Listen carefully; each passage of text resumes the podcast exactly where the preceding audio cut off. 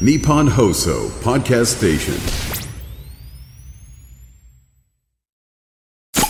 ホッピープレゼンツ。看板娘、ホッピーミーナの、ホッピーハッピーバー皆さんこんばんは、ホッピーミーナです。こんばんは、落語家の立川しららです。今年の8月にフジテレビで放送された、フジテレビのトークイズに、イェール大学准教授の経済学者、成田祐介さんが登場ということで、えーまずはですね、えー野々村由紀子さんと、えー居酒屋で差しトークを展開して、その後スタジオで出演者たちと語り合うという番組ですけれども、天才と呼ばれる成田祐介さんが、居酒屋で選んだ飲み物が、なんとホッピー。大阪出身の元芸人でお笑いコンビ、え二丁拳銃の川谷さんの奥さんでもある野々村さんが、ホッピー飲んだことないというと、成田さんは、ホッピーは万能ドリンク、ビールみたいな味がするのに糖質がすごい少なくて、カロリーも低くて、プリン体もゼロと解説してくださった。完璧な解説完璧なさすが。さすが天才学者。本当。はい。で、その後、バラエティ番組論や結婚観などを語り、この番組の最後に、今日印象に残ったのはと聞かれたファッションモデルのメルルこと、えーぬくみメルさんは、えーホッピーが体にいいということが勉強になりましたと コメントして番組が終了という。最後、ホッピーのことで締めてくださったね。まあ、メルルさんもありがとうございます。ホッピー PR デーの回。まさ恐れ入りに。ます。恐れ入ります。ありがとうございました。ありがたいですね。メルルさんもありがたいですね。最後、印象に残ったことって言って。ありがとうございます。ホッピーが体にいいっていうで、その部分を、あの、きちっと残してくださった、はいあの、フジテレビさんも本当 本当にありがとうございます。素敵な編集ではいお届けしていただいてありがとうございます。はいやっぱりこういう世代でね、はいまだホッピーを知らない、こういう若い世代でまだ知らない人なんかには、すごくこうやってこう編集して放送していただけるってありがたいですよね。ありがたいです、ありがたい。あの、まあこうに質問で成田祐介さんと会われたことはありますが、はいもちろんお会いしたことございませんが、お会いしてみたいなおーって。会いしてみたいですね。久々に出ましたね、この番組を通じての会いたいな。会いたいな。会いたいな。これ誰に向かって言ってるかっていうと、あの、番組のスタッフの方に向かって、そしてあの、成田祐樹さんの関係者にも届けばっていうところもも。うぜひね、ぜひでもしたいですね番組収録しながら一緒にホッピー飲みたいですね、はい夢のような日が叶うことを、はいえー期待しつつ乾杯飲ませていただけますか？はい。成田祐介さんを当店にお迎えできるようにですね。はい。あの、ちょっと念じて。念じてお待ちしたいと思います。は はいい。ホッピーホッピープレゼンツ。看板娘、ホッピーミーナの、ホッピーハッピーバー。皆さんこんばんは、ホッピーミーナです。こんばんは、落語家の立川しららです。今日はですね、少し前になりますけれども、2020年にテレビ朝日の紙一重という番組で、簡単に作れる本当にうまい酒を調査という回がオンエアされたというお話をはいさせていただこうと思いますけれども、はいはいえこちらの番組はですね、ネット上にあふれる自分流のお酒のアレンジレシピの中から、本当に美味しいのはどれかというのを、いろいろ試したりすはい。る番組だそうで、はい。えー大酒飲みで知られるお笑い芸人、納言の鈴木みゆきさんが実際に6時間かけて、15杯のアレンジドリンクを実際に飲むという企画が行われたそうです。その。昔の、あの、タモリクラブさんのようですね。本当です。そうですね。ホッピー会の、まさに大宮エリーさんと初めてお会いした。6時間かけて、でも本当にあの、鈴木みゆきさんってはい。お酒大好きあ、そうでいらっしゃですから。るんですか。はい。そうですか。で、その番組の中では、はい。えーホッピーアレンジの一あ杯もそうだったんだ。紹介されまして、へありがとうございます。はい、それが黒梅っぴー。黒梅ピー、はい。多分これは弊社のウェブサイトでご紹介してるんではなかったかしら。見て多分なんかもしかしたらなんか黒そこから梅っぴーとかなんかその名前はい。なんかサイトをまあ黒梅っぴーといえばもうなんとなく、ああれとあれかなっていうのはえもうすごいシンプルですね。はい。お分かはいりかと思いますが、はい。作り方は超簡単、はい。要は梅酒と黒ホッピーを1対7で割るだけ、で確かにシンプルですけど、はい。もう聞くだけで想像するだけで美味しそうな一杯、できっと梅酒がちょっと甘め抑えめのちょっと濃いはいはい。もので、でさらにその梅酒を作った梅はい。が入ってたりすると、もう本当に美味しいいいんじゃないですかねと思います。もうなんかあの今紹介してるだけで 飲みたくなって 今僕目の前には普通の黒ホッピーがあるんですけど梅酒はちょっと欲しいなってなりますね。はい、ですね。ええ。はい。ということで皆さんもまだやったことない方はぜはい。ひ実践していただきたいと思います、というところで乾杯のごわせていただけますか、はい。あなた好みのレシピでえー楽しめる八方美人の八方美人ははあれですね。八方のねはあので8ガスつの方の八方で向もありますけどもガスの方のは発泡。も両方、はい。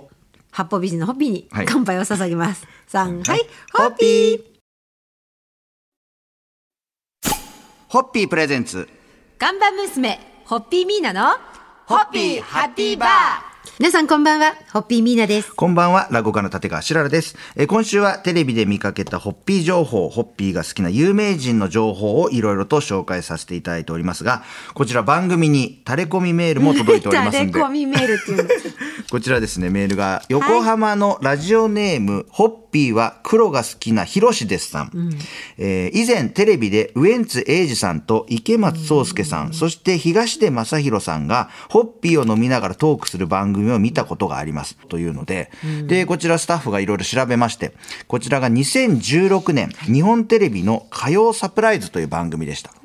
はいはい。えーこれはですね、出演者がアポなしで取材 OK か交渉して、レポートする企画で、ウエンツ英二さん、池松壮亮さん、東出正宏さんの3人が、東京は亀有の街を探索し、まず入った居酒屋さんで3人が頼んだのが、焼酎多めのホッピーだったということ。で。もう亀有ではね、はい。もう本当やはりあの足を向けて眠れない街でございますが。昨日、おとといも紹介させていただきましたけども、やっぱこういうこう、芸能人の有名な、このはい。影響力ある方が、まずこの、ホッピーから。そう。まずはホッピーって言ってくださるのが、ね、言ってくださるのは本当に嬉しいですね。はい。で、やっぱりこの番組聞いてる方も、い。ろいろとホッピーがどこで紹介されるかっていうのは気にしてくださってるんですね。そうですね。だってこれ、だいぶ前ですよ。2016年の、そうですよね。やっぱ印象に残ってるってことですから、それでなんか番組にメールをくれるっていうのはね。本当にありがたいですね、はい、引き続きですね、あの、はい。いろいろと、あの、はい。こんな人がホッピーを紹介してましたよとか、そういう情報はお待ちしてしております。んで。でも本当になんか好きな人ってそういうところ発信してくれなと思ったのが、あの、東洋館で、あの、ホッピー浅草ナイトやらせていただいたってお話しましたけど、その後に、僕、ちょっと友達から聞いたんですけど、僕がうなぎ屋って話あったじゃないですか。そしたら、あの、その後に、その、飲みに行ったところで、うなぎときゅうりとホッピーで、はい、あの美味しくホッピー飲みましたっていうつぶやいてくださった方がいたみたいで、素敵。えーそういうの本当にあの耳にすると嬉しいので我々も、ね。はい。ぜひぜひ皆様からも情報タレコミメールお待ちしておりますとはいいうところで、えーそろそろ今日の乾杯にご発声いただけますか、はい、えー今夜もまずはホッピーで乾杯お願いします。三はい。ホッピー。ホッピープレゼンツ。看板娘ホッピーミーナのホッピーハッピーバー皆さんこんばんはホッピーミーナですこんばんは、落語家の立川しららです。えー今週はテレビで見かけたホッピー情報をいろいろと紹介しておりますが、今夜はですね、BSTBS で放送されております、町中華でやろうぜ。